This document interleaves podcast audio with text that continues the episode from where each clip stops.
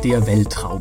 Unendliche Diskussionen darüber, welches Science-Fiction-Universum denn nun das beste ist, Star Trek oder Star Wars diese Frage werden wir vermutlich auch heute nicht endgültig klären. Oder wer weiß vielleicht doch. Aber wir werden in jedem Fall über Star Trek sprechen, nämlich über die Faszination Star Trek. Was finden wir an diesem Universum und den zugehörigen Spielen eigentlich so fantastisch? Ich bin Pro-Konsul Michael Graf. Mit mir hier an den Subraumkommunikatoren sitzen der österreichische James T. Kirk, unser freier Autor und Podcast-Producer Thomas Orzig. Kapla! und der Wesley Crusher von GameStar und GameCube, Christian Fritz Schneider. Machen Sie es so. ich darf dich Wesley Crusher nennen, du warst mal mein Praktikant. Natürlich. Ja, die Faszination Star Trek ist ja auch ein viel diskutiertes Thema. Hat ja auch seinen 50. Geburtstag gefeiert, Star Trek im letzten Jahr. Und äh, Thomas, ich würde gerne mit dir anfangen. Du arbeitest momentan sogar an einem Star Trek-Projekt mit. Ja. Kann man sagen. Magst du ein bisschen drüber erzählen? Ein bisschen, aber nur. Äh, der Fritz hat ja eh ein Video in Planung darüber. Das ist die Stellaris-Mod Star Trek New Horizons. Und ja, ich bin halt dort ein bisschen in der PR und Community-Zeug und weiter drinnen. Ich habe die Homepage gemacht. Die ist übrigens, wenn ich jetzt Eigenwerbung betreiben darf, stnh.tk. Dort bekommt man auch alle wichtigen Infos drüber her. Und ja, der Mod läuft recht gut. Hat derzeit, glaube ich, 40.000 aktive Installationen auf Steam. Äh, ist schon recht weit fortgeschritten, auch wenn wir offiziell noch immer in der Alpha drinnen sind. Und ja, also anschauen, wenn man Stellaris besitzt. Was es derzeit übrigens im Humble Bundle gibt. Also es gibt eigentlich keine Ausrede es gibt eh keine Ausrede, äh, Stellaris nicht zu spielen. Ich äh, finde sowieso schon alles super, immer was mit Stellaris zu tun hat. Und ich spiele New Horizons auch gerade mit großer Freude. Einfach weil da so viele bekannte Völker drin sind und weil ich das Dominion spielen kann. Und ich mag das Dominion einfach irgendwie, auch wenn es völlig konträr ist zu allem, wofür Star Trek eigentlich steht mit der Föderation und dieser Völkerverständigung. Das Dominion sind ja diese fiesen Formwandler-Typen, die äh, am liebsten alles kontrollieren wollen und äh, alles befrieden, sage ich mal, ja, ein bisschen Ordnung reinbringen. Und ähm, die spiele ich da gerade mit großer Freude. Was treibt dich genau zum Dominion? Ich mag einerseits in Spielen solche Imperien. Ich spiele auch in Star Wars immer lieber das Imperium als die Rebellen, weil mir das immer alles zu äh, chaotisch ist. Also da spiele ich dann tatsächlich immer lieber den Alleinherrscher. Und ähm, ja, ich fand auch das Dominion tatsächlich, Deep Space Nine, wo das ja hauptsächlich vorkommt, ist auch meine Lieblings-Star Trek-Serie. Und ich fand die auch immer einen sehr, sehr interessanten Widersacher, einfach weil das Dominion so konträr ist auch zur Föderation, die ja sehr für freiheitliche Werte steht, eben für Völkerverständigung, für Integration. Und das Dominion sagt einfach, ja Freunde, wir haben hier unsere geklonten Soldaten, die auch keinen eigenen Willen haben und unsere, diese Worter, diese Administratorenklasse, die ja auch geklont sind und ihre die Gründer, die, die äh, Herrscher des Dominion als Götter anbeten, weil es ihnen genetisch so eingepflanzt ist. Also völlig verqueres System, ja. Ähm, weil die aber der perfekte Gegenspieler sind für die Föderation. Und ich finde, Star Trek ist immer dann am besten für mich, wenn diese Werte der Föderation herausgefordert werden. Und wenn sich dann zeigen muss, was die Föderation denn wirklich ist und wie viel diese Werte halt wirklich wert sind. Das Spannende an dem Dominion, wenn ich mir kurz äh, mich einmischen darf, finde ich, ist, dass das ja ein System ist, das auf Angst gegründet ist. Die, der, der Gründungsursprung des Dominions ist die Angst der Formwandler vor den Solids. Deshalb haben sie gesagt, okay, wir müssen die unterdrücken, damit sie uns nichts antun können. Und damit steht sie auch wirklich so wahnsinnig schön im Kontrast zur, äh, zur Föderation, die ja auf Hoffnung bauen und auf äh, die, die Idee, dass wir besser sein können, dass wir zusammen sein können. Und das finde ich auch ein bisschen interessanter als jetzt mit den Borg, die eigentlich eher ein bisschen platt wirken. Also sie sollten so ein bisschen als Schreckgespenst reinkommen in die Serie und sie haben sie ja auch dann immer wieder als Schreckgespenst so ein bisschen etabliert, aber ich fand das immer sehr, sehr plump.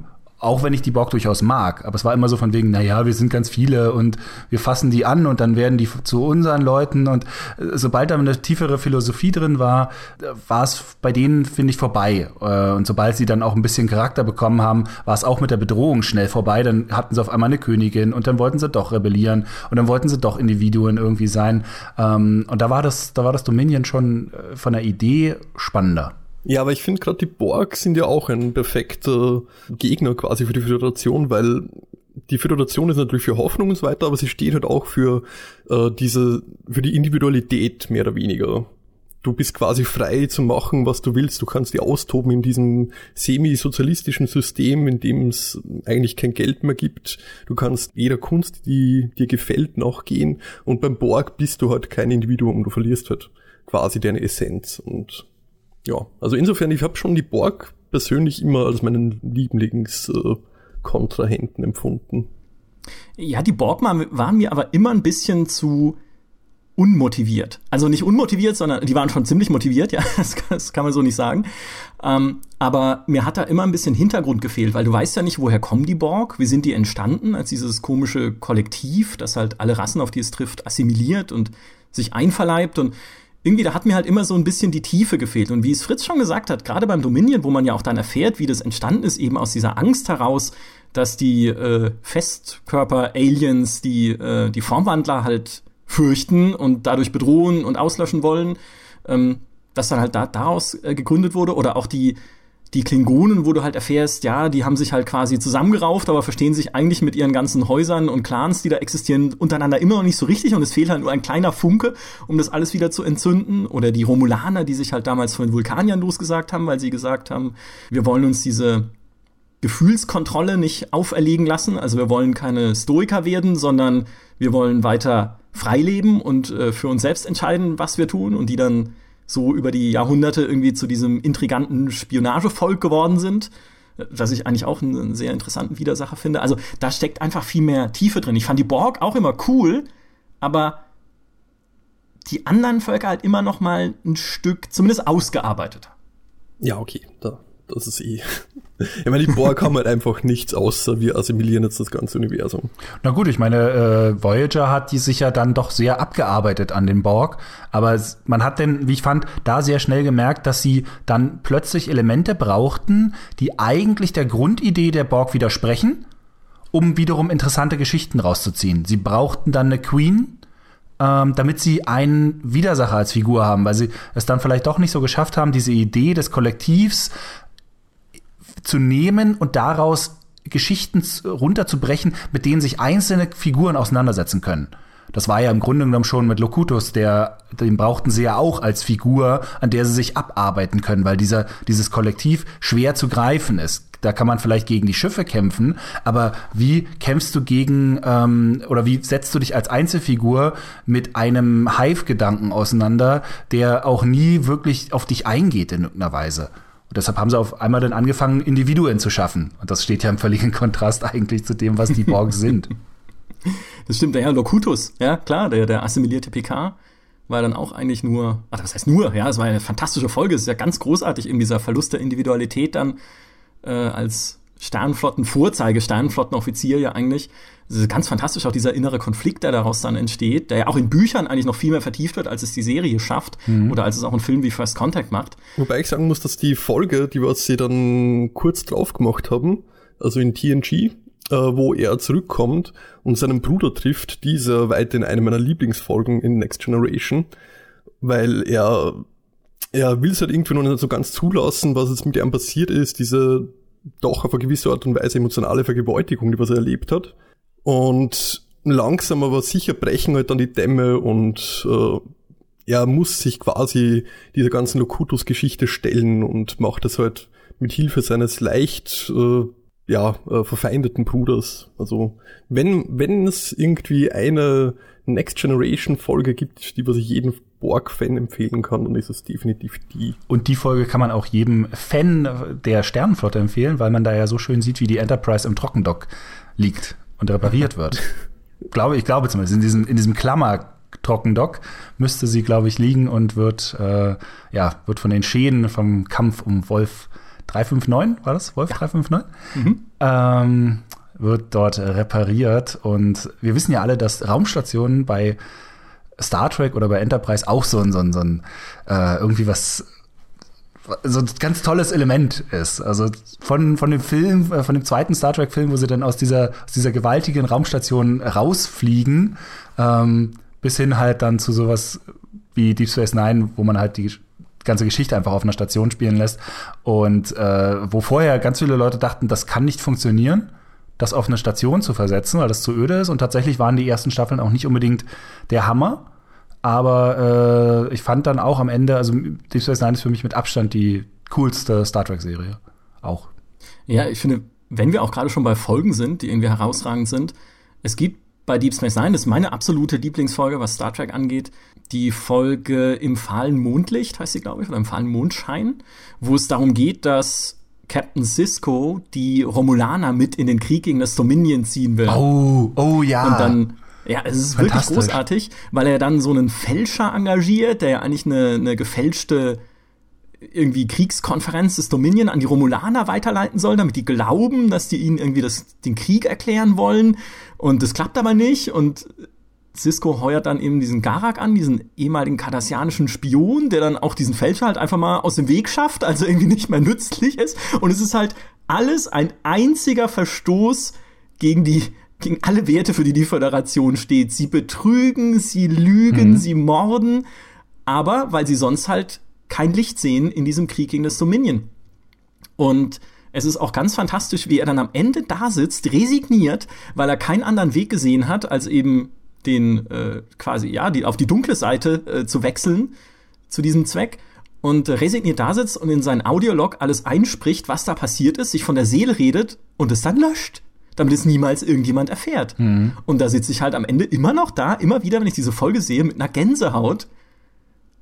Einfach weil es, ja, wie gesagt, weil es halt eben so, so ein Verstoß gegen diese Werte ist und gleichzeitig halt zeigt, wozu man im Krieg vielleicht auch gezwungen ist als so eine Wertegemeinschaft wie die Föderation. Also das fand ich wirklich eine ganz, ganz fantastische Folge. Ich fand auch, dass diese, diese Folge oder generell die ganze, ähm, der ganze hintere Teil von Deep Space Nine, wie du schon gesagt hast, dadurch, dass das, dass die Werte der Föderation so krass angegriffen werden und auch auf einer unglaublich persönlichen Basis äh, die Leute da herausgefordert werden, dass das auch diesen ganzen Kampf zwischen Gut und Böse so viel interessanter macht, als es jetzt zum Beispiel um mal das große andere äh, Sci-Fi-Franchise zu nehmen, äh, Star Wars zu machen, wo dann immer von der dunklen Seite und von der hellen Seite natürlich auch die Rede ist, die ich aber immer so sehr ich Star Wars mag, die ich immer sehr albern fand, diese, diese Abtrennungen. Ich fand jetzt im Nachhinein so ein bisschen in den, in neueren Filmen die Idee vom Imperium, das eben eher für Ordnung steht, interessanter als zum Beispiel in diesen doch eher märchenhaften ersten Filmen, wo das sehr,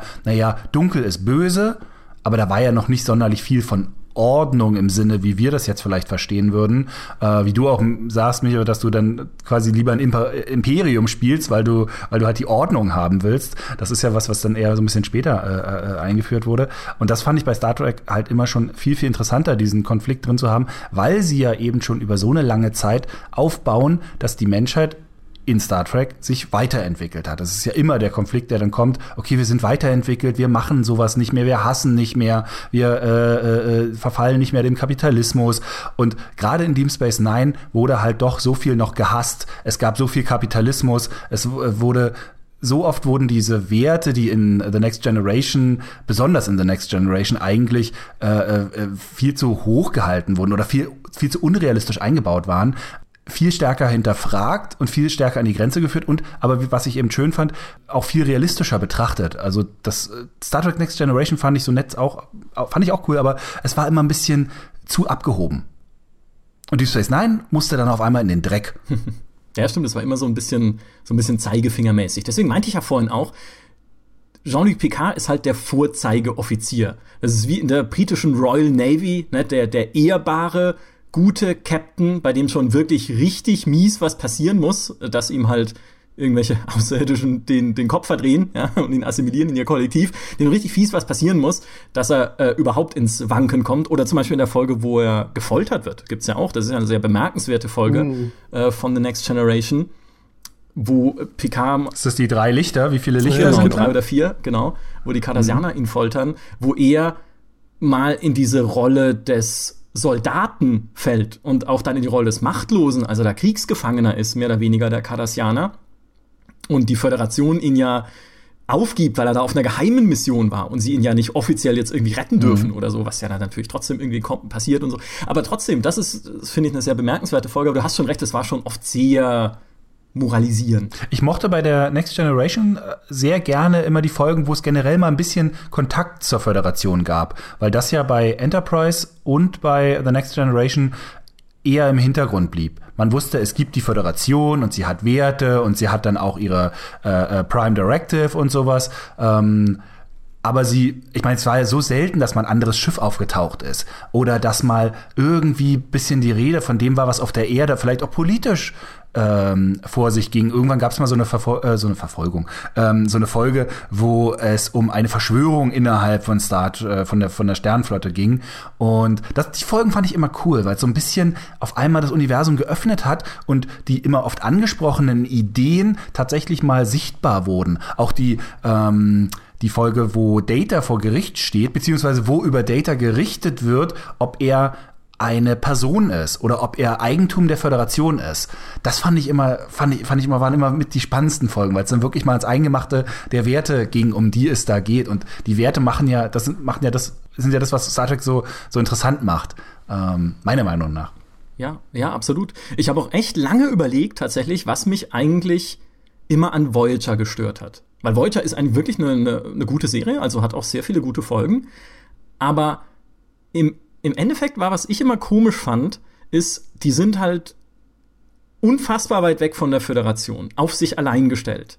Wirklich halt abgeschlagen von allem und in, in kompletter Not und schaffen es trotzdem immer ehrbar zu bleiben und immer diese Werte aufrechtzuerhalten. Bis auf ein paar Sachen, wo sie sich halt biegen müssen und es passiert ja durchaus, aber eigentlich ist immer alles cool auf der ja. Voyager. Ja. Und Janeway ist immer total aufrecht und ja. immer immer ehrbar.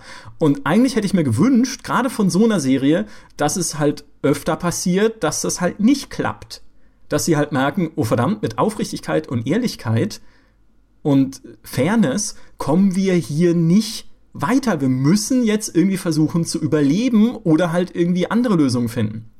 Und dieser Konflikt war mir einfach zu selten da. Zumal ja Deep Space Nine diese Fragen vorher eigentlich oft schon ausgelotet hat. Also im Grunde genommen die, die Latte ein bisschen höher gelegt hat, was auch das, auch den Konflikt mit den inneren Dämonen und so angeht. Also da hatten die Figuren teilweise mit mehr zu kämpfen.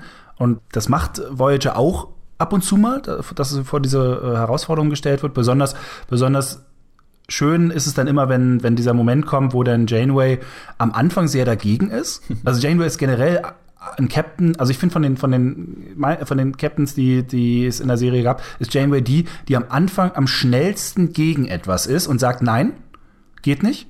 Und sich dann mit ihrer Crew berät und dann doch einsieht und sagt, okay, nee, ich habe mir das nochmal überlegt und wir finden da jetzt doch einen Weg. Ähm, also sie ist, sie ist auch am kompromissbereitesten, äh, oft, auch wenn sie natürlich immer so ein bisschen eine strenge Miene behält, was sie als Captain auch ein bisschen muss. Ähm, aber sie ist die, die, die, die sich dann meistens doch sehr bewegen kann. Aber generell ihre ganze Crew, selbst wenn die jetzt mal ursprünglich Marquis waren und dann jetzt Federation sind, die sind trotzdem alle sehr sauber geleckt. Also, und sie bleiben sehr sauber geleckt. Und das ist ein bisschen, ein bisschen fad. Und ich finde auch, wo Voyager halt zur Höchstform aufläuft, sind im Prinzip an, in zwei Momenten. Das eine ist, wo sie mit den Borg zusammenarbeiten, weil Janeway es möchte, um eben, es gibt ja dann Spezies 8472, die irgendwie gerade unter den Borg aufräumt, weil die mächtiger sind und mhm. Janeway hilft dann den Borg, die zu besiegen gegen den Rat ihrer eigenen Crew. Das wird dann zwar ein bisschen zu einfach aufgelöst, finde ich, weil am Ende ist dann doch wieder alles Friede, Freude, Eierkuchen und Seven of Nine ist jetzt mit dabei. ja, okay, kann man so machen, ja, muss man jetzt auch nicht unbedingt. Ähm, aber das war halt dann ein Moment, wo du wirklich gesehen hast, okay, da muss man eine Entscheidung treffen, in der es kein richtig oder falsch gibt. Mhm. Ja, also das, das ist halt einfach fies. Und eine Folge, die ich eigentlich noch besser finde, ist äh, die mit der Equinox, mit einem anderen Föderationsraumschiff, das auch in diesen Delta-Quadranten verschlagen wurde, auch weit weg eben von der Föderation, das aber viel kleiner ist als die Voyager und damit auch viel weniger Möglichkeiten hat. Und ich glaube, die Folge fängt damit an, dass dieses Raumschiff angegriffen wird von so extradimensionalen Wesen, die dort eindringen und die sie dann abwehren, aber irgendwie ist alles kaputt und sie sind alle verletzt und sie sind alle erschöpft und es ist irgendwie alles Mist. Und später in der Folge, Entschuldigung, wenn ich die jetzt spoilere für alle Zuhörer, die sich die Voyager noch schauen wollen, jetzt nach all den Jahren. Die sind eh schon gewohnt. ja. Ähm, du musst sagen, die Voyager dieses Jahr noch schauen wollen, weil man guckt Star Trek eigentlich immer wieder. Stimmt. ja. Man vergisst ja auch so einen Podcast dann schnell wieder. ähm, aber jedenfalls, genau, und du findest äh, dann irgendwie in der Mitte der Folge raus, dass diese Leute auf dieser Equinox diese transdimensionalen Wesen missbrauchen als Treibstoff mhm. und äh, die in ihren Reaktorkern einsperren, um ihr Raumschiff zu powern. Und natürlich sind die dann böse, ja, weil sie halt keine andere Möglichkeit gesehen haben, durch diesen Quadranten da durchzukommen und zu überleben. Und das fand ich klasse. Weil da hast du mal gesehen, was Überlebenskampf bedeutet. Mhm. Ja, stimmt. Äh, das, das war echt äh, ganz gut. Gerade weil du auch gerade so sagtest, von wegen, okay, dieses kleinere Schiff, was irgendwie mit viel härteren Kon Konsequenzen leben muss, da habe ich auch gerade so überlegt, äh, was bei Voyager tatsächlich ein bisschen fehlte, war oft, dass am Ende der Folge, wie du schon gesagt hast, doch wieder Friede, Freude, Eierkuchen war. Das war wiederum bei, äh, das ist traditionell bei der alten Star Trek-Serie gewesen, es war bei Next Generation, aber es war bei Deep Space Nine zum Beispiel deutlich seltener, wenn es in der Folge was wirklich Schlimmes gab, was passiert ist. Dann hat man am Ende seltener zusammengesessen und gesagt, hey, ja, war doch eigentlich eine ganz gute Woche. ähm, also da ist man viel öfter mal mit einer Folge rausgegangen, wo es am Ende einfach nichts zu lachen gab, wo einfach Scheiß passiert ist. Wobei man sagen muss, dass sie das bei äh, Next Generation auch schon an, angefangen haben zum Ende hin, dann, ich glaube so ab Season 4, 5 herum. Gerade dann, äh, wo der Krieg gegen die Cardassianer langsam aufgeflammt ist, da hat es schon das öfter auch Folgen gegeben, wo man dann mit einem etwas schlechteren Gefühl rausgegangen ist. Äh, für mich bleibt da eine Folge im Speziellen in Erinnerung, die hat jetzt keinen Konflikt gehabt mit einer der anderen bekannten Rassen. Aber äh, die wird die geheißen. Ich glaube, das zweite Leben hat sie auf Deutsch geheißen. Das ist die Folge, wo der Picard eine Sonde findet.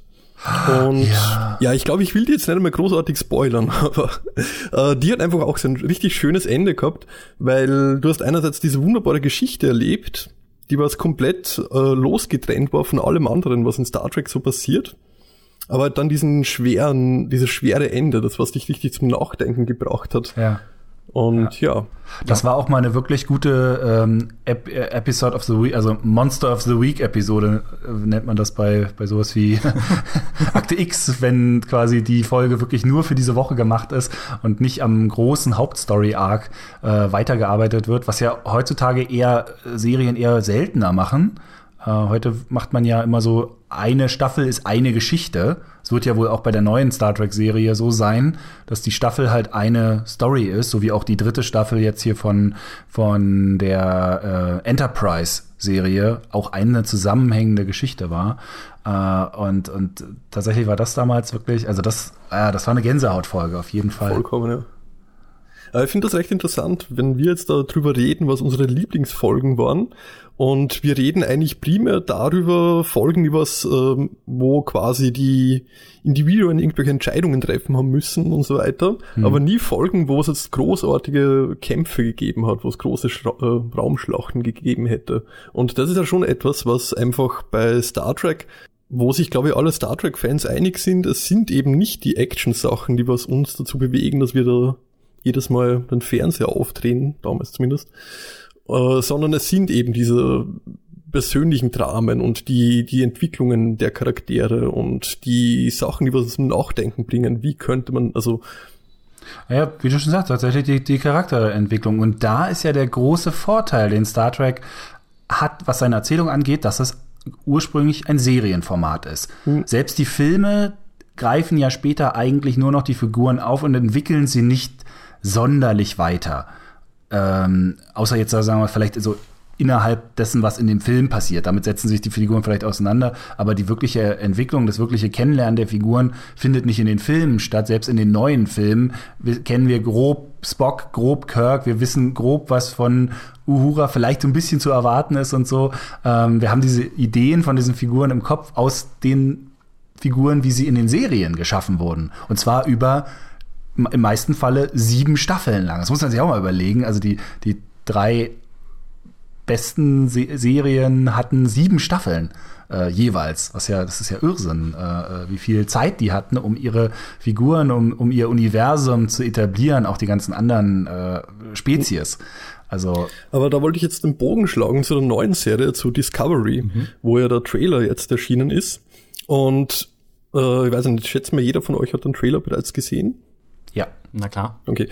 Vor allem beim Extended Trailer, der was irgendwie 30 Sekunden länger ist, haben wir wieder dieses Ding, was auch bei den neuen Filmen vorkommt. Es ist schwer auf Konfrontation aus. Sie reden von Krieg und so weiter. Und glaubt ihr, dass damit äh, quasi die bisherige Star Trek, also die alte Star Trek Geschichte mehr oder weniger mit den Füßen getreten wird? Oder ist das für euch eigentlich durchaus mal interessant, dass man jetzt eben das konfliktreichere Star Trek erlebt?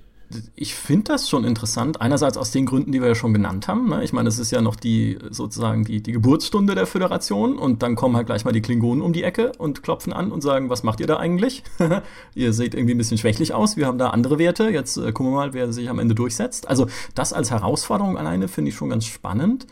Ähm, ich finde aber halt die Prämisse und die ist ja schon im Titel drin, Discovery, ist eine unglaublich wichtige Prämisse für Star Trek weil es geht nun mal in Star Trek, neben, den, neben der ganzen Wertegeschichte, über die wir jetzt geredet haben, auch über die Entdeckung des Unbekannten und diesen Vorstoß in die neue Welt. Das ist ja auch dieser Western-Mythos, auf dem Star Trek ja basiert, wie in den USA damals, wo sie sich nach Westen ausgebreitet haben, in das unentdeckte Land sozusagen, wo dann halt irgendwie auch schon jemand gelebt hat, ne, wie im Weltraum auch, aber gut, war dann auch ein Teil der Siedler auch äh, mehr oder weniger wurscht. Aber das ist ja Star Trek ist ja auch vom Titel her schon, nein, der Track, ne? natürlich wieder Wagentrack, nur eben der Track zu den Sternen.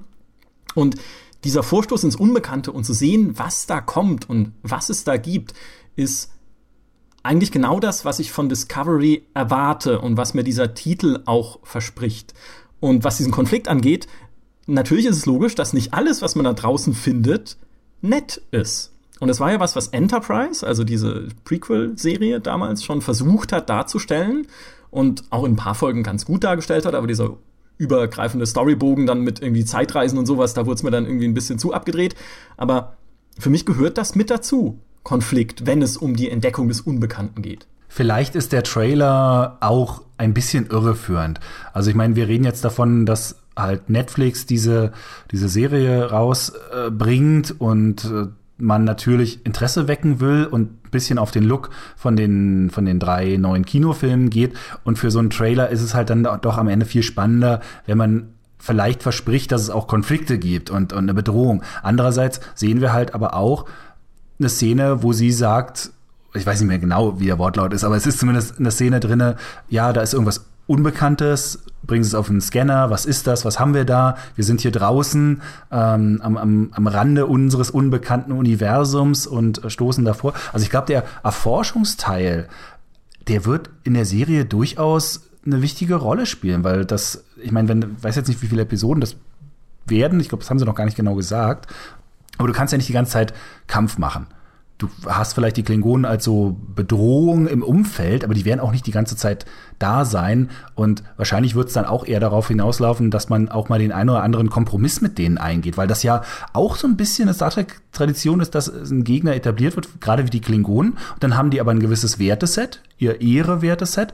Und ähm, mit dem lernt dann die Föderation zu einem gewissen Grad umzugehen und gerade die Captains quasi mit diesen Ehrenbegriffen ähm, sich ein bisschen auch bei den Klingonen durchzumogeln. Ich meine, das hat Picard gemacht.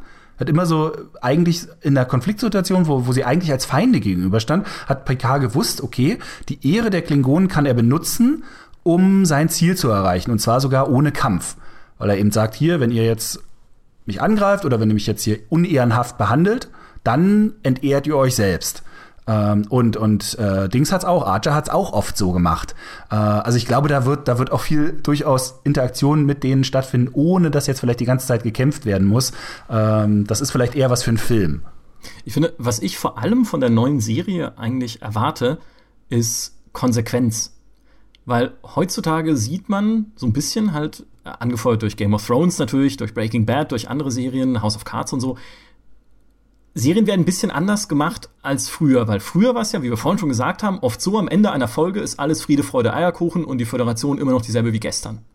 Und moderne Serien krempeln halt auch einfach mal Dinge um. Hm. Da sterben dann halt mal Hauptfiguren. Da werden dann Entscheidungen getroffen und es passieren Katastrophen, die unumkehrbar sind. Und äh, natürlich auch vielleicht zum Guten, ja, es passieren vielleicht auch mal gute Sachen, die sich dann auf spätere Sachen auswirken, aber gibt einfach einschneidende Momente. Und zwar viel, viel häufiger, als man sie früher hatte bei einer klassischen TV-Serie. Ja. Und das ist ein bisschen das, was ich mir erhoffe, auch gerade wenn es dann um moralische Entscheidungen geht, um irgendwie Werteentscheidungen und um Konflikte eben mit den Klingonen oder wer auch immer dann noch kommt. Die Romulaner müsste es ja auch irgendwo schon geben. Gerade das wäre halt super. Also da, kann, da könnte man so viel machen. Allein mir fallen jetzt schon irgendwie tausend Geschichten ein, die ich mir da vorstellen könnte. Also ich, ich hoffe wirklich, dass sie so irgendwas bringen. Also ihr freut sich definitiv schon auf uh, Discovery, so wie ich das jetzt verstehe. Ja, auf jeden Fall. Eine neue Star Trek-Serie ist immer was Gutes. Und ich war bei jeder Star Trek-Serie immer, als ich das erste Mal gehört habe, dass sie kommt, immer durchaus ein bisschen skeptisch, weil, naja, ist halt was Neues und das weicht dann von dem ab, was man kennt. Und trotzdem gucke ich alle Star Trek-Serien bis auf die, bis auf die Originale, die kann ich ehrlich gesagt nicht mehr wirklich gucken. Aber alles seit Next Generation gucke ich regelmäßig. Jetzt auf Netflix sowieso, weil es da irgendwie dann ähm, drauf war. Ich habe halt letztens einfach noch mal komplett die Space Nine durchgeguckt und jetzt läuft halt immer mal ähm, wenn ich irgendwie nicht weiß, was ich gucken soll, schaue ich mir halt ein, irgendeine ausgewählte Folge von Voyager, ähm, von Voyager an. Und so geht's mir dann hoffentlich irgendwann mit der Discovery auch. Auch wenn man sich, man muss sich da ein bisschen an den Look gewöhnen und so. Aber wenn sie diese Grundwerte, dass es um die Figuren geht, dass es um die Geschichten geht, wenn sie die behalten und vielleicht in einen angemessenen modernen Erzählstil bringen. Also zum Beispiel keine so weichgespülten Geschichten, keine so, so weinerlichen. Ich fand bei bei bei äh, Enterprise waren mir teilweise die Figuren manchmal ein bisschen zu weinerlich in einer Zeit, in der das nicht mehr so ganz angemessen war. Weil bei, bei The Next Generation, klar, das da auch manchmal so ein bisschen Konflikte, die teilweise sehr an der Oberfläche bearbeitet wurden. Also wo die Figuren nicht weit aus ihrer Haut rausgegangen sind. Aber das war für die damalige Zeit okay. Das wirkt vielleicht heute zurückblickend manchmal so ein bisschen so, äh, die sind aber alle schon so ein bisschen steif. Ähm, und bei Enterprise war es eine merkwürdige Mischung zwischen teilweise sehr steife Figuren, sehr einfache, einfacher Aufbau und teilweise aber auch wiederum total emotionale Figuren und total äh, interessante Figuren, die, die richtig mitgegangen sind. Also der Flachs zum Beispiel auch, äh, den ich wirklich total, also sehr angenehm fand, auch seine andere Perspektive auf viele Geschichten und so. Aber da, da zum Vergleich dann halt der, wie heißt der, Mayweather, der, der Pilot, der, äh, ja, der Steuermann, der auf einem Frachter aufgewachsen ist und eine dermaßen langweilige Figur war. So echt so, oh Leute, ey, können wir, das ist doch, auch Hoshi hat so oft genervt. Also mit ihrem, oh, und jetzt kommt sie hier im Raum Weltall nicht klar, weil irgendwie ist ihr das alles zu eng hier. Und da so, oh Leute, können wir nicht irgendwie interessante Geschichten machen? Ich meine, Kira hatte wenigstens noch die Dämonen aus ihren ganzen Bürgerkriegszeiten und mit ihrer Mutter, wo sie nicht weiß, ob das eine Verräterin ist oder wie viel die Mutter aufgegeben hat für sie und diesen ganzen Krempel. Aber die waren bei Enterprise halt schon so ein bisschen. Pff, das ist halt so, wie Tom Paris ein Rebell ist. Ey, Leute, sorry, aber äh, so nett der ist, so krass rebelliert hat der nun auch wieder nicht. Also ähm, da hoffe ich halt, dass sie einfach ein bisschen sagen, hey, wir sind jetzt nicht mehr in einem Umfeld wie in den 80er, 90er Jahren. Wir sind in einem anderen Serienumfeld. Die Leute erwarten andere Figuren, die sich auch ein bisschen extremer mit ihrem Problem auseinandersetzen müssen, die vielleicht auch ein bisschen härter angehen müssen, die uns dadurch aber auch vielleicht mehr ans Herz wachsen. Hm, aber gleichzeitig finde ich, das ist auch ein, ein wichtiger Punkt, finde ich vielleicht, was die Faszination Star Trek angeht, das war immer ein Team-Effort. Also du hattest immer eine Crew und immer mehrere Leute, die eben zusammenarbeiten müssen, um irgendwas zu erreichen. Es sei denn, Kirk kämpft irgendwie gerade gegen irgendwie einen Echsenmenschen, dann ist es halt Kirk. Ja? Aber sonst war es halt immer, das Team muss es gemeinsam schaffen. Und was natürlich auch damals eben aus diesem Inklusionsgedanken rauskam, immer eine afroamerikanische Frau da in Kirks Crew, ein, ein russischer, quasi sowjetischer äh, Steuermann mit Chekhov, ähm, oder taktischer Offizier oder was auch immer er damals war. Auf jeden Fall im Kalten Krieg, ja. Mhm. Ähm, und das finde ich ist ja, wie du sagst, das ist auch was, was man jetzt in einer neuen Serie noch viel weiter treiben kann und noch viel mehr Facetten einbauen kann und noch viel mehr Perspektiven und Konflikte auch unter der Crew, was es ja auch sehr selten eigentlich gab. Gab es schon, ja, wo sich dann Leute nicht verstanden haben oder so oder irgendwie die, die übliche Ponfar-Folge, ja, wo der Vulkanier oder die Vulkanierin dann durchdreht und sich paaren möchte, ohne dass jemand damit rechnet. Das muss es in jeder Serie geben, wird es wahrscheinlich jetzt auch bei der neuen auch wieder geben. Aber so richtige Zwischen- menschliche Konflikte, die halt nicht gelöst sind mit einem Dialog oder einer Tasse Earl Grey, Das fehlt vielleicht noch. Das wird, glaube ich, auch eine große Herausforderung für die neue Serie sein, denn wenn man mal zurückschaut, die alten Serien, wie es ja durchaus oft bei Sci-Fi vorkommen, waren Stellvertretergeschichten für aktuelle gesellschaftliche Fragen und Herausforderungen. Und diese Geschichten werden aber heute in der Serienlandschaft im Vergleich zu damals in ganz anderen Serien und viel, viel direkter behandelt. Also wofür will eigentlich das stellvertretend noch stehen? Wenn wir mal rübergehen zum Beispiel zu ähm, der inzwischen auch alten, aber neuen Battlestar Galactica Serie, die eigentlich der, der krasseste Kommentar auf den zweiten Golfkrieg war, den es im Fernsehen zu sehen gab. Als Sci-Fi-Serie. Aber ich meine, da haben sie halt auf einmal die komplette Crew zu Insurgents gemacht die dann vor der Frage standen, was machen wir, wenn wir besetzt sind? Und ist es dann rechtens, uns in die Luft zu sprengen, zusammen mit anderen Zivilisten? Ähm, also, also echt krasse Fragen aufgeworfen. Und was hat, wer hat's gemacht? Eine Sci-Fi-Serie. Ähm, weil da auch immer so ein bisschen so dieser sichere Puffer war. Und diese ganzen durchaus gesellschaftlich interessanten Fragen, die werden, wie ich finde, heutzutage in sehr, sehr vielen anderen Serien behandeln. Diese Berührungsäxte sind nicht mehr so da, weil man sich ein bisschen daran gewöhnt hat und einfach ein bisschen ähm, bereiter ist, diese, diese Fragen direkt in, in Serien zu behandeln, die im, im Jetzt und Hier auf der Erde spielen. Also was genau will Star Trek in seiner Botschafterrolle machen? Denn Star Trek ist für mich auch immer eine Botschafterserie gewesen, denn diese Crew, wie du schon sagst, die, die ist eine, das ist eine Gruppe, die ist aber, die steht stellvertretend für eine Community, also für eine noch mal größere Gruppe, für eine Gesellschaft das ist auch, wie ich finde, der große Unterschied zu Star Wars. In Star Wars gibt es die Rebellen und es gibt die kleine Gruppe, ist auch eine, eine Crew, Lea und, und Han Solo und, und Luke. Die sind aber eher eine Gruppe für sich. Die sind nicht stellvertretend für ein System oder für ein äh, äh etwas komplexeres Gedankenkonstrukt im Sinne von, was macht eigentlich eine, eine gute Gesellschaft aus und was eben nicht. Die sind im besten Fall, sagen sie halt, ja, die einen sind die Guten und die Bösen, aber das ist halt so, oh, echt jetzt ernsthaft, die Guten und die Bösen, das ist, das ist auf dem Level, auf dem wir operieren ähm, in, in Star Wars. Okay, ist halt ein Märchen und Star Trek ist halt eine Botschafterserie für mich immer gewesen. Und da kommt sie her. Und wie wollen sie das in der neuen machen? Welche Botschaften wollen sie haben? Naja, eine Botschaft, die Star Wars, finde ich, ganz gut rüberbringt, ist, dass jemand, der eigentlich gut sein möchte, mit guten Absichten auch böse werden kann. Mhm. Wenn er eben aufhört, sich über die Konsequenzen Gedanken zu machen, die über das hinausgehen, was er möchte. Zum Beispiel. Also ich meine, ich will jetzt nicht die Prequels verteidigen, ja, die haben durchaus ein paar Schwächen, vielleicht so ein paar kleinere Schwächen. Mhm. Aber das ist zumindest was, was man also wenn man sich jetzt eine ideale Geschichte vorstellt, so eine Figur wie Anakin Skywalker, später Darth Vader, ja durchaus ist. Jemand, mhm. der Gutes will, aber am Ende damit Böses erreicht. Man hätte es besser erzählen können, aber gut. Und auch sowas kann eine Star Trek-Serie mal versuchen. Auch das haben sie ja früher schon versucht, unter anderem in Deep Space Nine, wo ja dann die Angst vor den Formwandlern des Dominion dazu führt, dass sich auf der Erde so eine Art Militärdiktatur etabliert. Aber halt nur zwei Folgen lang, mhm. bis es halt dann wieder besiegt ist. Ja, das kann ja, ja, jetzt auch gerade, wenn man die Klingonen sieht als Bedrohung, das kann ja jetzt auch zum Beispiel in Discovery passieren, dass sie sehen, oh mein Gott, wir stehen einer überlegenen Militärmacht gegenüber. Wir müssen aufrüsten, wir brauchen Kontrolle und wir brauchen ein rigideres System, das halt auf sowas ausgerichtet ist, auf diese Bedrohung. Sie sagen ja im Trailer auch, äh, die Föderation schießt nicht zuerst. Ja. Und sie sagt ja dann doch, doch, ja. die Föderation muss zuerst schießen, so nach dem Motto, weil sonst ist sie nach dem ersten Schuss der Klingonen nicht mehr da. Ja, genau. Und eine andere Sache, die ich gerne sehen möchte in der neuen Serie, ist Angst. Weil auch das ist, auch das hatten wir vorhin schon, in Star Trek geht es relativ selten um Angst. Wir haben gesagt, das Dominion basiert auf Angst, wurde auf Angst gegründet. Aber eigentlich in Star Trek gehen die Kapitäne immer guten Mutes hinaus ins Unbekannte. Ne? So typischer Kirk-Zitat, der zweite Stern da links fliegt mich hin. Ne?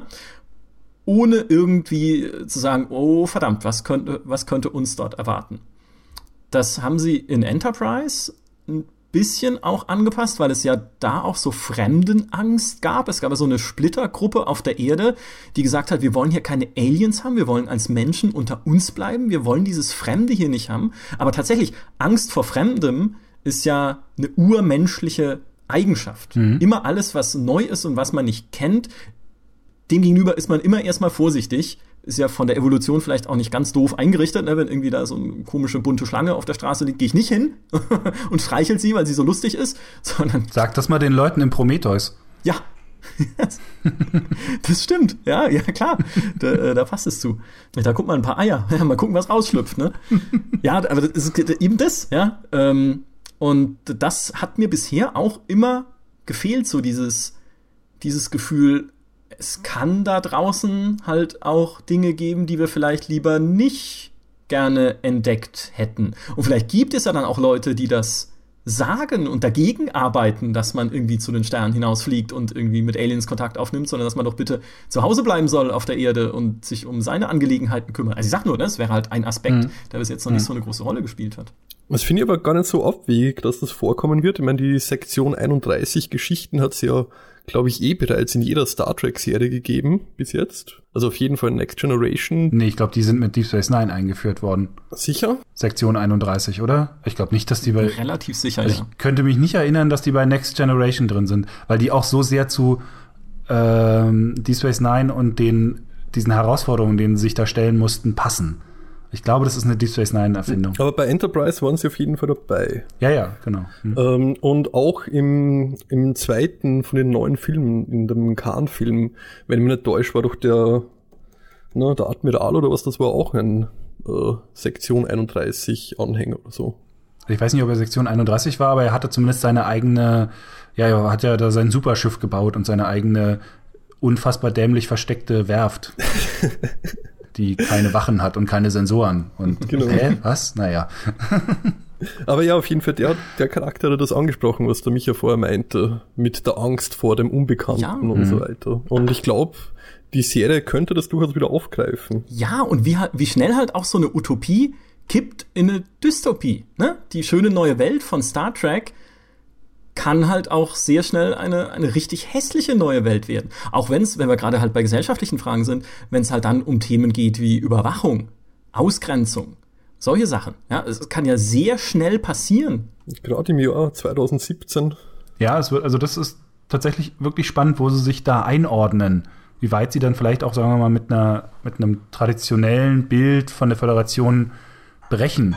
Äh, weil vielleicht auch, sagen wir vielleicht für eine neue, neuere, jüngere Generation diese Werte gar nicht so stark jetzt mit Star Trek verbunden sind, weil man vielleicht im Kino eher jetzt in den letzten drei Filmen doch dann ja nur so Abenteuer von so einer Crew, die da halt im Weltraum rumfliegt und ein bisschen rumschießt, äh, erlebt hat und gar nicht den Platz hatte, um diese ganzen schwereren Fragen jetzt mal konkreter anzugehen. Aber vielleicht ist es am Ende dann auch einfach nur eine Monster of the Week Folge nach der anderen und am Ende wird alles gelöst mit Space Magic. Wie früher in The Next Generation. Oh, guck Hätte ich auch nichts dagegen. Hauptsache, Hauptsache, es fliegt mal wieder ein Raumschiff ins All im Fernsehen oder im Stream, ist mir jetzt auch egal, und äh, äh, findet da draußen irgendwie neue Geschichten, kuriose Begegnungen, weil das ist für mich eben auch Star Trek, obwohl ich nie so ein wahnsinniger Fan von den Monster of the Week Episoden war, weil auch so viel Blödsinn da war, war, dabei war und sie oft nicht so die Zeit hatten, der Sache wirklich auf den Grund zu gehen. Aber trotzdem finde ich diesen, allein diesen Aspekt, ein Raumschiff, das mit der Crew ins All fliegt. Das fehlt mir einfach wahnsinnig im, im, im TV. Ich nehme wirklich alles, was so ein bisschen in diese Richtung geht, sauge ich auf. Ich habe dann halt jetzt auch das, äh, jetzt fallen mir natürlich gerade die Namen äh, nicht ein, außer natürlich The Expanse. Andromeda. Andromeda? Nee, äh, das konnte ich nicht gucken. Okay. Also das habe ich zwei, drei Mal versucht zu gucken und ich weiß nicht warum, aber das konnte ich einfach nicht gucken. Das war mir zu, also keine Ahnung. Also ich will da niemandem auf den Schlitz, Chips treten, aber das war einfach, nee, sorry. Ähm, Battlestar Galactica natürlich, jetzt The Expanse gerade aktuell äh, äh, sehr, sehr toll. Aber es gab auch so ein paar kleinere Serien. Ich weiß gar nicht, ob die hier schon so doll ähm, angekommen sind. Es gab eine Dark Matter, die finde ich sehr cool, weil es auch wieder um eine Crew, aber eher so eine so eine äh, ja äh, so eine Gauner-Crew im Weltraum geht. Äh, nicht ganz Serenity, aber so ein paar Elemente so ein bisschen äh, drin. Und dann gab es noch so eine andere, so eine Kopfgeldjäger-Serie mit dem Schauspieler hier aus dem Quantum Quantum Break, Quantum. Wie hieß das von, von den Alan Wake-Machern? Ja, Quantum Break. Quantum Break, genau. Ähm, da geht es um so Kopfgeldjäger. Äh, die fängt ein bisschen lahm an, aber die wird durchaus ein bisschen interessanter. Äh, aber keine von denen baut so dollen Universum auf. So dieses, okay, da gehört noch mehr dazu. Und das ist ja auch immer ein bisschen das von Star Trek, selbst wenn man von den Rassen nur hört, selbst in den alten The Next Generation Folgen, wenn dann erzählt wurde, ja, ähm, am Ende von der Folge nehmen Sie kurz Kurs auf Starbase und dann denkt ihr irgendeine Nummer aus. Das wirkte immer so, als wäre es in, im Kontext eines größeren Universums. Und das finde ich halt einfach, das fehlt mir einfach so ein bisschen. Aber lasst uns mal noch ein bisschen über Spiele reden, weil ich hatte ja ursprünglich die Hoffnung, dass Mass Effect Andromeda so ein bisschen der Ersatz wird für die Star Trek-Spiele, die es eigentlich nicht mehr gibt. Also fast nicht mehr. Star Trek Online läuft noch, ja, okay, aber so, so Singleplayer-Star Trek-Spiele haben wir schon lange nicht mehr richtige gesehen. Und Andromeda hätte das ja werden können, weil man kommt in eine neue Galaxis, man kann das Unbekannte erforschen, man stößt auf Dinge, auf die man vielleicht nicht gefasst war oder die man nicht erwartet hätte. Gut, im Endeffekt ist Andromeda dann, man trifft auf die Leute, die man eh schon kennt, weil die irgendwie doch schon vorher da waren und noch auf zwei immerhin neue Völker, aber so richtig super fremd und neu fühlt sich dann im Endeffekt dann leider doch nicht an. Mhm. Aber das war so ein bisschen meine Hoffnung, die ich mit Andromeda verbunden hatte. Und mir fehlt es tatsächlich, also mir fehlen wirklich Star Trek-Spiele. Ja, da kann ich mich sofort anschließen. Allerdings muss ich tatsächlich gestehen, dass mir das Entdecken im Sinne von da jetzt irgendwie mit Leuten sprechen, äh, das waren nicht unbedingt die Star Trek-Spiele, die ich interessant fand. Also ich fand zum Beispiel, also mich, mich haben die Adventures nicht gereizt, weil ich einfach Adventure-Spiele nicht mag von ihrer Gameplay, von ihrem Gameplay-Ansatz. Und für mich waren dann doch eher die Sachen wie ein Bridge Commander oder natürlich offensichtlich Elite Force, klar, äh, weil die einfach super gut gemacht waren. Ähm, oder sowas wie ein Klingon Academy wo du halt einfach die gegnerischen Schiffe Stück für Stück zerschießen konntest, was halt einfach wie im Film war, dass du die Decks sehen konntest. Das war Irrsinn. Dann ein bisschen schön Zwischensequenzen. Das fand ich sogar besser als, als, als Starfleet Academy, weil mir das noch ein bisschen zu clunky an vielen Stellen war. Aber also ich kann schon verstehen, was du meinst, so dieses, dieses Entdecken und in den Universum eintauchen und da seine eigenen Geschichten erleben, aber ein Universum, dessen Rahmen man kennt. Ja, also da kann ich ja was empfehlen. Das Ganze nennt sich Star Trek New Horizons. Das ist eine Stellaris-Mod. und äh, da gibt's tatsächlich sehr viele interessante Geschichten, äh, angelehnt an die Serien und die Filme, äh, wo man aber selbst seine Entscheidungen auch treffen kann. Aber ja, ich meine, grundsätzlich verstehe ich natürlich, was ihr meint. Äh, das letzte, was wir gehabt haben, war ja dieses Star Trek-Spiel zum ersten Film. Ähm, ja, ein fürchterlicher Cover-Shooter. Und selbst, und selbst das habe ich gespielt. Ja, ich auch. und ich habe es eigentlich gar nicht so schlecht gefunden, wenn ich ehrlich bin. Es hat, es hat durchaus seine Momente. Gerade der mhm. Anfang ist echt cool. Ja, ja ich habe das mit Maurice im Koop gespielt. Äh, leider ist Maurice heute nicht da. Ja, sonst hätten wir, sonst könnten wir schön äh, gegenseitig uns zuranten, wie schrecklich das ist. Ich fand das wirklich entsetzlich furchtbar. Ja, ich habe gehört, im, im Koop war es vor allem recht buggy. Grausam. Im Singleplayer zwar auch, aber es ist gegangen. diese, diese Räuberleiter-Quark. Also ja, okay. Also nee, ähm, ich finde aber tatsächlich auch die äh, bei den Spielen ist äh, das konterkariert wieder alles, was wir bis jetzt erzählt haben, weil tatsächlich gibt es eigentlich so diese bis auf die Adventures ein bisschen diese Spiele, in denen halt Diplomatie und Werte eine große Rolle spielen, nicht so richtig, weil auch die Spiele, die ich am besten fand, waren immer Konfliktspiele. Also mein Liebling ist halt einfach Star Trek Armada. Weil mhm. einerseits mag ich Echtzeitstrategie, andererseits mag ich Raumschlachten. Es ist nicht ganz ein Homeworld, weil es nicht komplett dreidimensional ist, sondern so ein, wie haben wir mal so schön geschrieben, ein Pizzaschachtel-Weltraum, mhm. ne, der so ein bisschen tiefer hat, aber nicht viel. Aber ich mag das einfach, da diese Raumflotten zu bauen und aufeinander zu hetzen. Und der erste Teil hatte auch noch so eine lustige Zeitreise-Story, in der alle coolen Charaktere vorkamen aus Next Generation, äh, DS9 und teilweise aus Voyager, glaube ich sogar. Und die Borg halt dann noch als Hauptgegner. Also, mhm. das kannst du mehr wollen. ich glaube aber, warum wir da eher die Actionspiele mögen oder sagen wir mal die Spiele, in denen es um Konflikt und um Kampf geht, ich glaube, das liegt eher am grundsätzlich am Medium Spiel, das auf ähm, Aktionen ausgelegt ist und vielleicht ein bisschen weniger auf Erzählen ähm, und sich es da einfach besser macht. Ich meine, warum warum bieten sich oft so Schießspiele an? Das liegt auch ein bisschen daran, dass du halt da die ganze Zeit Aktionen ausführst und beim Spiel willst du halt Aktionen ausführen und selbst wenn man jetzt ein Spiel hätte, was ist wie FTL, wo man ja auch immer mal wieder an den Planeten kommt und dann eine Textentscheidung trifft, hast du ja trotzdem zwischendurch dann immer wieder Kämpfe, wo du eigentlich die also den größeren Teil der Aktionen tatsächlich ausführst, also wo du wirklich dann eine Taste drückst in dem Sinne. Und du willst ja in einem Spiel auch oft gerne Tasten drücken. Deshalb machst du es ja. Sonst könntest du ja eine Serie gucken, wenn du nicht auch gerne mal eine Taste drückst. Ähm, in der Regel, in den meisten Spielen. Ich glaube, deshalb machen uns vielleicht diese Art von Spielen, selbst bei Star Trek, dann doch äh, mehr Spaß, weil wir eben gefordert sind, was zu tun. Aber es stimmt, also es, es, es wäre cool, wenn es mehr Entscheidungen äh, in Star Trek-Spielen geben würde. Andererseits wäre es jetzt cool, wenn es äh, überhaupt Star Trek-Spiele geben würde. Aber die, die guten Star Trek-Spiele hatten auch durchaus welche. Also äh, es, es, im Bridge Commander konnte man, glaube ich, ein bisschen immer entscheiden. In, in äh, Star Trek Academy konnte man Entscheidungen durchaus ein paar treffen. Ähm, das ging schon, aber die meiste Zeit hat man trotzdem meistens dann doch, naja, gekämpft. Aber ja, wie der Micha schon meint, also so ein Mass Effect ähnliches Spiel wäre einfach perfekt für das Star Trek Universum, ja. wo du herumreisen kannst, dir ein paar Raumstationen anschauen kannst, die aus dem Universum eben Deep Space Nine zum Beispiel. Und du hast deine Kämpfe dabei, vielleicht dann sogar mit ein bisschen Raumschiff kämpfen, was ja sehr nett wäre. was auch in Mass Effect allgemein. Ja, du hast vor allem eine Crew. Ja, voll. Ne? Du hast eine Crew dabei aus eben Individuen, mit denen du interagieren kannst und die dann vielleicht dir auch Aufträge geben und die auch untereinander halt vielleicht Konflikte haben und so. Also finde schon, dass vom, vom Spielprinzip her wäre das, wäre das tatsächlich, würde es echt gut passen. Es, es, gibt halt noch ein paar Spiele, die weniger so kampfbetont sind im, im Star Trek-Universum, die ich aber auch cool fand. Das sind aber tatsächlich die Adventures, ne, die wir auch schon angesprochen haben. Und da vor allem A Final Unity. Mhm. Das ist ein Spiel von, glaube ich, wann ist das? 1994 oder so in dem Dreh? 95, 94, ja, so irgendwas, genau.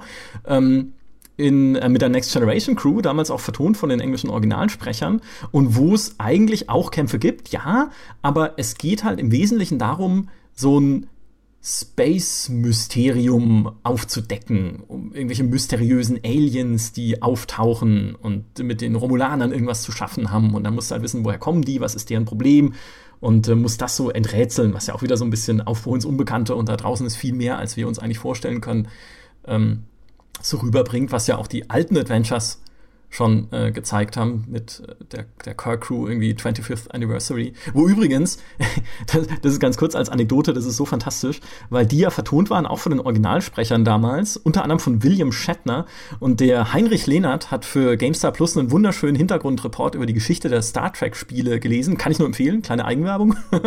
ähm, und äh, da ging es unter anderem um diese Sprachaufnahmen. Und bei William Shatner war es so, dass er einfach nicht akzeptieren wollte, was ihm gesagt wurde bei diesen Sprachaufnahmen. Er wollte es halt immer so machen, wie er es für richtig hält, weil er ist Captain Kirk und er weiß, wie es geht. Ja, und die, was der Regisseur sagt, ist ihm wurscht. Und letztendlich gab es dann irgendwann mal bei diesen Sprachaufnahmen einen Tag, wo William Shatner total lamm fromm war. Alle haben sich gefragt, warum? Was ist heute anders, bis sie gemerkt haben, oh, heute war eine hübsche junge Frau anwesend. Und der wollte er eben nicht unangenehm auffallen, und deshalb war er an dem Tag nett und kooperativ und deswegen haben sie danach an jedem Tag, an dem sie irgendwie Sprachaufnahme mit William Shatner hatten, eine junge Frau ins Studio gestellt. Einfach das so. Das sind die Tricks. Geil, geil. Hammer. Auch das ist Star Trek. ja. Das war doch Final Unity hatte doch sogar 3D-Kämpfe mit der Enterprise, ja. ne? Also das war. Ja. Ich habe es letztens noch mal versucht zum Laufen zu kriegen, aber es ist wirklich sehr, sehr schwer, das äh, vernünftig hinzukriegen, dass das irgendwie flüssig läuft und, und sich noch vernünftig steuern lässt. Äh, Spiel aus einer sehr, sehr anderen Zeit. Aber durchaus interessant. Ich glaube, es gab auch ein gar nicht so schlechtes Spiel zum Generations-Film. Zumindest kann ich mich erinnern, dass ich das mit einem Kumpel ähm, bei ihm immer auf dem Rechner gespielt habe. Das war, das war, glaube ich, so ein 2,5D Mischung aus Shooter und Adventure. Äh, also es gab, es, ich meine, es gab ja so viele Star Trek-Spiele. Das ist ja unglaublich viele, viele Star Trek. Und eigentlich, jedes, jede Art von erfolgreichen Spiel wurde dann mal kopiert. Ich meine, Desperados oder Commandos wurde dann halt Away Team. Ähm, WoW wurde Star Trek Online. Äh, Duke Nukem oder Quake wurde Elite Force. Äh, X-Wing wurde Klingon Academy. Also in jedem Genre waren sie dabei. Äh, das ist schon, das ist schon irgendwie geil. Also StarCraft wurde dann halt äh, Armada. Ja. Und, und das war, also da kann man, kann man überall raufziehen. Das ist schon sehr, sehr, sehr, sehr nett. Ja, ich möchte einfach, dass das wiederkommt. Einfach weil man noch so viele Geschichten erzählen kann und weil auch gerade dieser Prequel-Gedanke wie in Discovery, der ja ermöglicht, eigentlich noch viel mehr Unbekanntes wieder einzuführen und vielmehr diesen Entdeckergedanken, weil ich meine, bei DS9 ist ja dann schon so im Wesentlichen alles entdeckt, ne? Und äh, das, was entdeckt ist, schießt halt zurück. Ähm, aber äh, gerade in diesen Prequel-Serien, und da könnte man halt ein super Spiel draus machen. Ja, Discovery the Game. Hey, BioWare, ne, jetzt hört zu. Schreibt bitte mit. Ich weiß, dass ihr zuhört. Macht genau das. Ein Mass Effect in diesem Discovery-Universum, so es denn cool ist, aber wir wollen es alle mal hoffen. Und ähm, Ja, dann bekommen wir Open World Survival Spiel. ja, mit Sammelaufgaben. Halb fertig im Early Access. Crafte dir deinen Phaser. Oh Gott. Oh Gott. Ich muss aber sagen, crafte dir deinen Phaser. Ich hatte viel Spaß mit Star Trek Online tatsächlich. Also das hat schon so seine spielerischen Ruppigkeiten und die Bodenkämpfe sind halt grottig. Immer noch finde ich, obwohl sich da viel getan hat, aber immer noch, die Raumschlachten spielen sich ganz gut. Aber was ich da immer toll fand, ist, wie viele bekannte Geschichten und Gegner und halt einfach, ja, so, so bekannte TV-Episoden und Sachen daraus, Ja. sie danach gebildet haben in ihren Quests. Also so viel, was man dann immer wieder findet, von dem man halt denkt, oh, schön, eine kristalline Entität, das war eine coole Folge. Und mein, mein Highlight ist immer noch, als ich mal einen Klingon erschossen habe in Star Trek Online und er hatte eine Flasche Chateau Picard dabei. Das ist halt, Das ist ja der Wahnsinn. es ergibt keinen Sinn. was, diese, was, diesen, was diesen Charme und diese Geschichten angeht, da äh, fand ich selbst, dass Star Trek äh, Timelines die ersten zwei Stunden lang cool, weil man in den ersten zwei Stunden merkt, das sind eigentlich Leute, die Star Trek unglaublich lieben, die das Spiel machen. Also die, äh, äh, die diese Figuren verstehen und die Geschichten verstehen und das Universum verstehen und das wirklich sehr mögen. Und nach den ersten so ein, zwei Stunden merkst du halt, ah, das sind aber auch Leute, die müssen mit so einem blöden Mobile-Game Geld verdienen. Und in dem Moment bricht's dann halt völlig um. Zumindest, also ich habe nur die, ich habe das nur in den ersten Wochen, als es rauskam, ein bisschen gespielt. Und dann ist es halt nur noch so ein scheiß Grind, äh, wo du dann immer wieder dieselben Geschichten erlebst. Aber diese Geschichten, die sie da drin erzählen, die sind eigentlich ganz, ganz cool. Also es sind cool erzählte Geschichten. Auch der Start mit Q und so. Da sind ganz viele so Momente. Ah, ich bin, ich bin zu Hause und ah, shit, irgendjemand ist in mein Zuhause eingebrochen und will hier alle Wertsachen aus meinem äh, Portemonnaie klauen. Das ist dann ungefähr so ab Minute 90. Ja, ich habe gehört, dass sie es inzwischen etwas äh, verbessert haben, was das angeht. Du bekommst jetzt anscheinend irgendwie deine täglichen Boni, die was ein bisschen besser ausfallen und so. Aber du hast halt nur immer das Problem, dass es irgendwann so dieses Pay-to-Progress-Ding einfach gibt. Oder du wartest ja, ewig. Ja, ja. Aber, aber da hat mir halt wirklich, da hat mir wirklich ein bisschen das Herz geblutet, ähm, weil du einfach merkst, die, die das machen und die sich diese Geschichten da ausdenken und das Universum quasi nutzen, die, die mögen das wirklich. Das sind Trekkies, auf jeden Fall. Aber die sitzen halt auch in diesem beschissenen Mobile-Markt drin, der einfach auf diesen ganzen Mist gebaut ist. Also auf diesen ganzen, das muss jetzt irgendwann der, der Endlos-Grind werden, damit wir da Geld mit verdienen, Mist gebaut ist. Und das macht's dann halt kaputt. Das hat mir auch selbst für die Entwickler sehr, sehr leid getan. Und ich finde, wenn mal jemand sich an ein Star Trek Rollenspiel wagt, also ein Solo-Rollenspiel, nicht an so ein klassisches mechanisches Online-Rollenspiel, dann fände ich es tatsächlich auch erzählerisch cool, wenn ich als Captain Contra kriege von meiner Crew. Weil das ist ja auch was, auch da finde ich, ist Star Trek halt immer, immer klasse, wenn der Kapitän irgendwie von seinem ersten Offizier oder so gesagt kriegt, nee, nee, so machen wir es nicht. Das ist blöd. Jetzt verrennst du dich. Das war ja mit Kirk Spock immer so eine Dynamik, ne? Kirk der Hitzkopf und Spock der Rationale. Die hatten halt immer schon so ein Spannungsverhältnis. Das ist in den Borg-Folgen von Voyager super, wo Chakotay zu Chainway sagt, das kannst du nicht machen. Du bist doch jetzt völlig von der Rolle hier.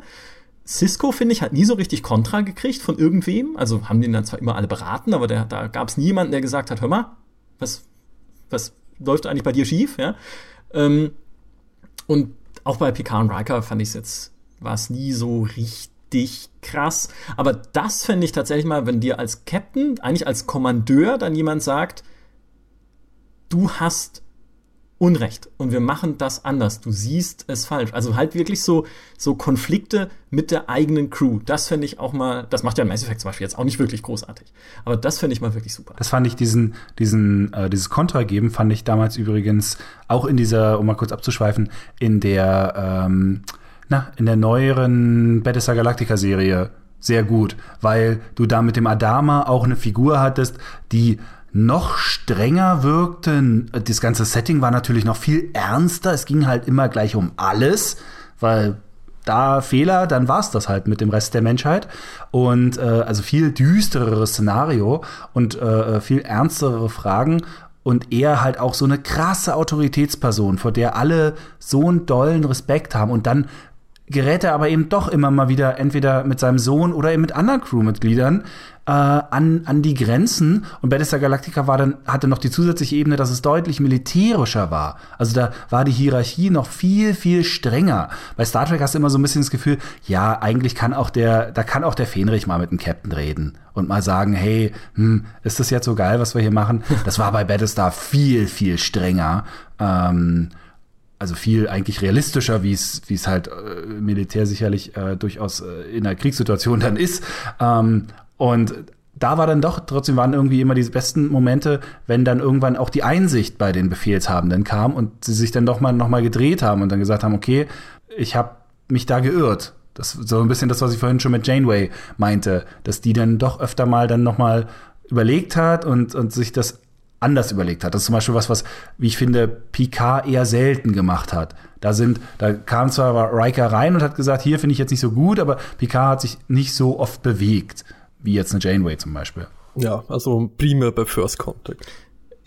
Ja, bei First Contact ein bisschen, aber auch nicht wegen Riker. Im Endeffekt. Nee. da war es wieder eine Frau. Hm, ja, spannend. Ja, tatsächlich. Ja. Ist ja auch, auch okay. So, so kriegt man die Captains. ja, äh, stimmt. Jetzt ist ja auch eine gute Zeit überhaupt für ein Star Trek Rollenspiel, weil wie, wie, wir vorher schon bemerkt haben, die Moral ist bei Star Trek ja alles andere als binär und auch in Rollenspiele fängt es ja jetzt irgendwie an, dass die, dass diese binären Moralsysteme aussterben. Insofern, Leute, macht's endlich. Aber ich muss gestehen, ich würde lieber ich würde lieber ins alte Universum oder sagen wir mal in die alte Timeline gehen, also in die in die äh, klassische Timeline. Jetzt mit Discovery haben sie eigentlich einen schönen Kunstgriff gemacht, ne? zu sagen, hey, wir sind noch bevor es diese beiden Zeitlinien gibt, also wir sind noch beides. Aber äh, ich hätte tatsächlich auch nichts gegen eine Fortsetzung von dem, was in, am Ende von Voyager dann, also wie es da weitergeht. Weil äh, man hat ja jetzt auch in den, in den zurückblickenden Serien gesehen, oder in den zurückgehenden Serien gesehen, dass die Technologie jetzt nicht so der, der Wahnsinnsstopper ist. Ich meine, in den Filmen pfeifen sie völlig drauf. Da gibt's dann äh, Transporter, die durch die halbe Galaxie funktionieren. Da fliegt man dann ungefähr in zwei Minuten von der Erde zu, nach, nach, nach äh, Kronos. Ähm, also da spielte scheinbar technologische Begrenzung kaum noch eine Rolle. Bei, bei Enterprise war es am Anfang, hatten sie noch so ein bisschen so dieses, oh, Sieht mal, sieh mal an, Photonentorpedos. Und wir tauschen unsere Laser gegen Phaserkanonen. Wir machen eine ganze Folge äh, darüber, wie unsere, unser Waffenoffizier an den Asteroiden vorbeischießt.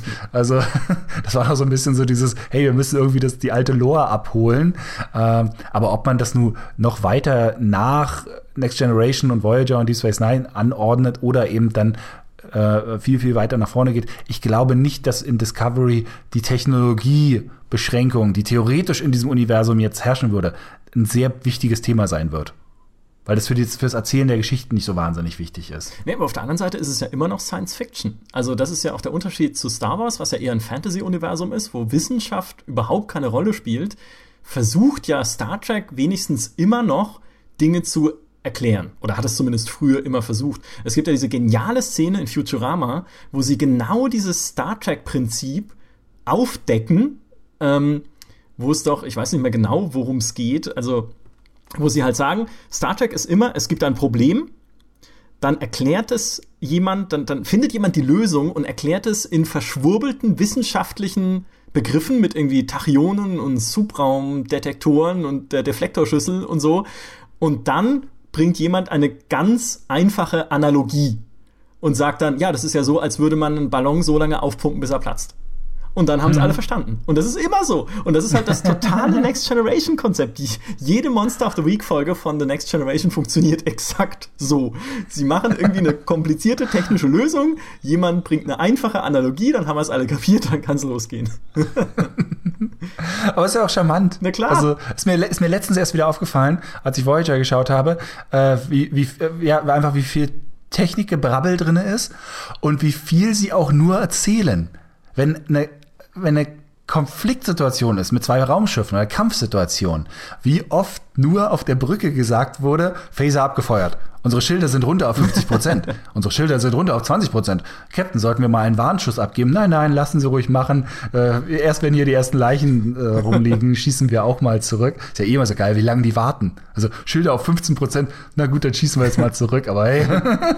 aber wie oft einfach dann aus diesem Konflikt, natürlich aus Ressourcengründen, ähm, das gar nicht gezeigt wird, sondern nur die Leute auf der Brücke rumsitzen und sagen, was sie gerade tun und das beschreiben. Und du siehst die Person, die das erzählt.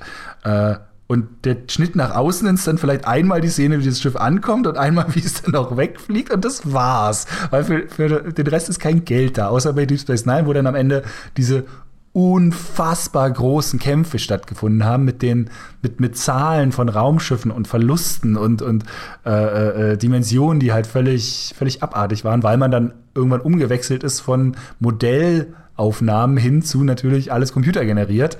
Ähm, und das ist, weiß ich, das, ist, das hat irgendwie was total charmantes, wenn man das mal wirklich mitzählt, wie viel Action-Szenen nur erzählt werden in einer Serie. Wahnsinn. Aber es sorgt halt auch für dieses Mittendrin-Gefühl, dass du dich quasi ja, als Teil ja. der Crew äh, fühlst. Und, ja. Da bin ich ja, weil wir jetzt die ganze Zeit erzählen von wegen, ja, hm, wie müsste denn ein Star Trek-Spiel sein? Jetzt haben wir ja tatsächlich ein Star Trek-Spiel, was kommt, nämlich Star Trek Bridge Crew, und du bist mittendrin, mittendrin auf, in einer Dimension, die man so noch vorher nie erleben konnte, nämlich in VR, sogar noch mit, ähm, ja, hier mit, mit diesen Handsteuergeräten. Äh, also du siehst auch noch die Hände, du siehst die Hände deiner drei Mitspieler Online-Mitspieler, auch wie sie sich bewegen. Und da wurde ja jetzt auch schon in Promo-Videos viel Quatsch dann gemacht, weil du natürlich viel Unsinn machen kannst. Aber die Idee einfach von diesem Spiel finde ich schon so geil. Ich glaube, dass es am Ende jetzt nicht unbedingt der Hammer wird. Ähm, inhaltlich kann es mir irgendwie nicht so richtig vorstellen. Aber einfach die Idee da in dieser, auf dieser, auf diesem Schiff, dieser, mit dieser Crew zu sitzen, das würde mir selbst ohne VR reichen. Also von mir aus können sie mir das Spiel auch ähm, machen, ohne dass ich da jetzt eine VR-Brille brauche. Dann sollen sie halt die, die, die Leute ein bisschen enger zusammensetzen oder so.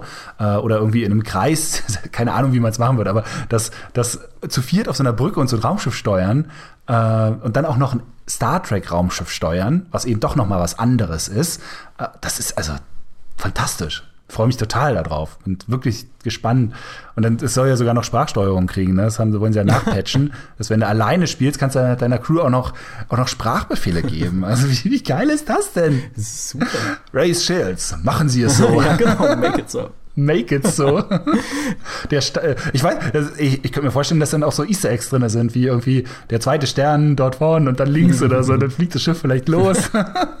ja, es ist, also cool. das ist ja wirklich spielerisch enorm simpel, aber wenn du es mit den richtigen Leuten spielst, die das auch halt so halb ernst nehmen, sage ich mal, ist es wirklich super. Ich hatte es auch auf der Gamescom gespielt letztes Jahr, wo dann äh, jemand von Ubisoft der Captain war und eben drei Journalisten oder Besucher die Leute halt an der, am Steuerpult und so, was es noch gibt.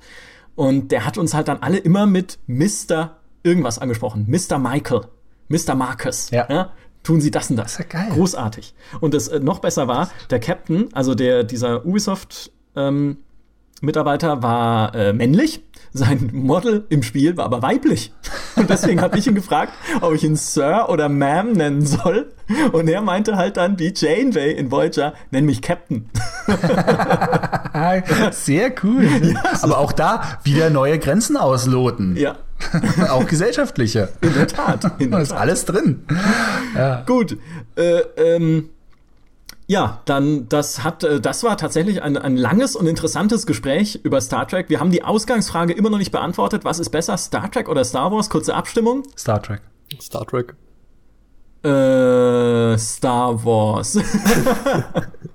und es ist alles hinfällig, was wir bis hierhin gesagt haben. Nein, ich, ich mag sie beide. Ich mag sie wirklich beide. Ich, ich mag auch beides, ja. aber ich weiß nicht. Also wenn, wenn man mir die Pistole auf die Brust setzt, würde ich wahrscheinlich tatsächlich sagen, dass mir Star Trek dann doch irgendwie mehr gefallen hat. Aber schon allein, ich finde halt, also überleg mal, wir haben jetzt, wie viele, über, über wie viele Episoden wir jetzt gesprochen haben.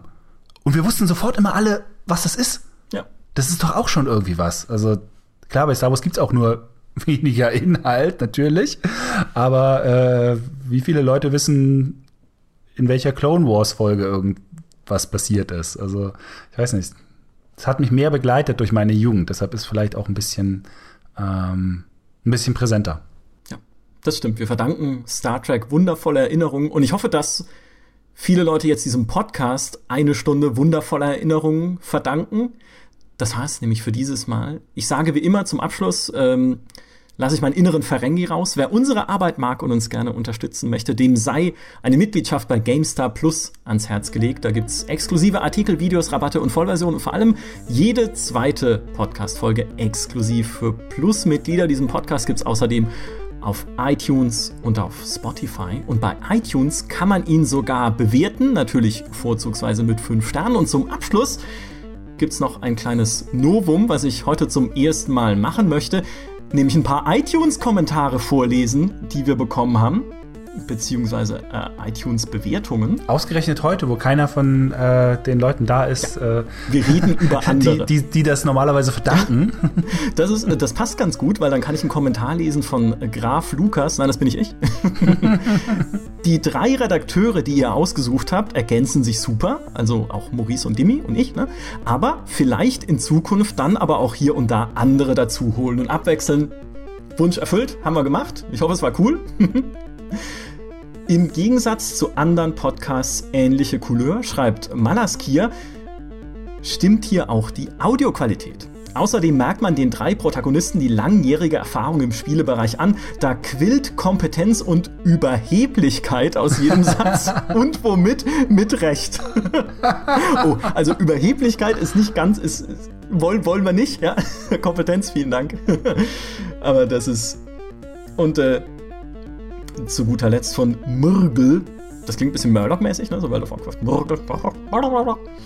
Interessante äh, int okay, ich soll wahrscheinlich mal lesen, interessante Insider-Infos aus der Spielebranche, die einfach zu lang für ein Video wären, für Nichtkenner der Szene allerdings wohl kaum verständlich. Naja, wenn man Star Trek kennt, ich hoffe, das, das war heute einigermaßen verständlich. Vielen Dank für eure Kommentare und Bewertungen. Das machen wir jetzt regelmäßig. Also wer mal gerne im Podcast vorgelesen werden möchte, nichts wie rüber zu iTunes und eine Bewertung verfassen. Vielleicht lesen wir auch mal irgendwie Kommentare von Gamestar.de vor. Mal gucken. Ähm, aber ja, das äh, machen wir jetzt in Zukunft regelmäßig. Und mir bleibt eigentlich jetzt am Schluss dieses Podcasts nur zu sagen, lebt lange und in Frieden. Bis zum nächsten Mal.